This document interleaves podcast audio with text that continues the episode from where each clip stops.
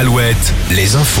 Nicolas Mézil, bonjour. Bonjour Julie, bonjour à tous. Le temps de ce lundi d'abord. Du soleil et un vent de nord-est encore soutenu jusqu'à 70 km heure cet après-midi, si bien que le ressenti est très froid, notamment ce matin. Il fait moins 1 à La Roche-sur-Yon, mais avec un ressenti à moins 8, 0 à Angers, ressenti moins 5. Il fera cet après-midi entre 6 et 8 degrés.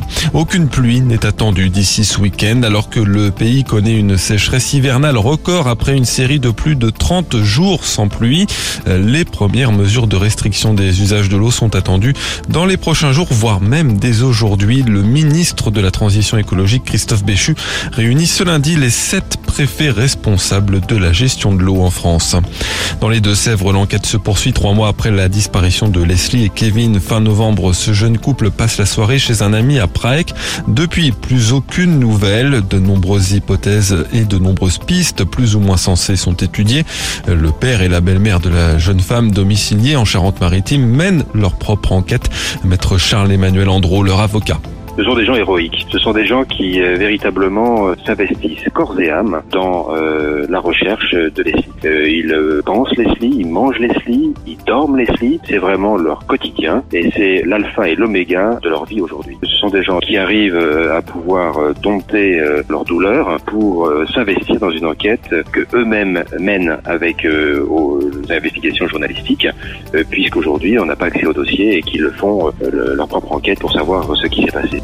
Dans les hôpitaux vendéens, les soignants prévoient de nouvelles actions, probablement dès cette semaine. C'est en tout cas ce qu'indiquait leur collectif il y a deux semaines à Ouest France. Ils avaient déposé des arrêts maladie par dizaines au début du mois pour alerter sur leur épuisement face au manque de personnel et de lits. Des avancées ont été obtenues ou sont discutées pour La Roche-sur-Yon, Montaigu et Luçon, mais ce n'est pas assez selon le collectif de soignants. En foot, le PSG prend un peu le large en tête de la Ligue 1 après une nette victoire 3-0 hier soir contre son dauphin l'OM. Nantes a perdu contre Rennes 1-0 défaite aussi samedi d'Angers face à Lyon.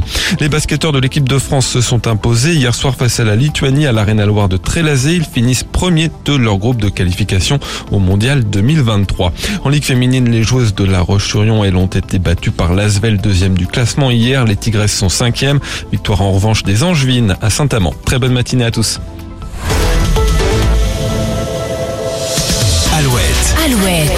le 6-10. Le 6-10. Votre jeu sur Alouette.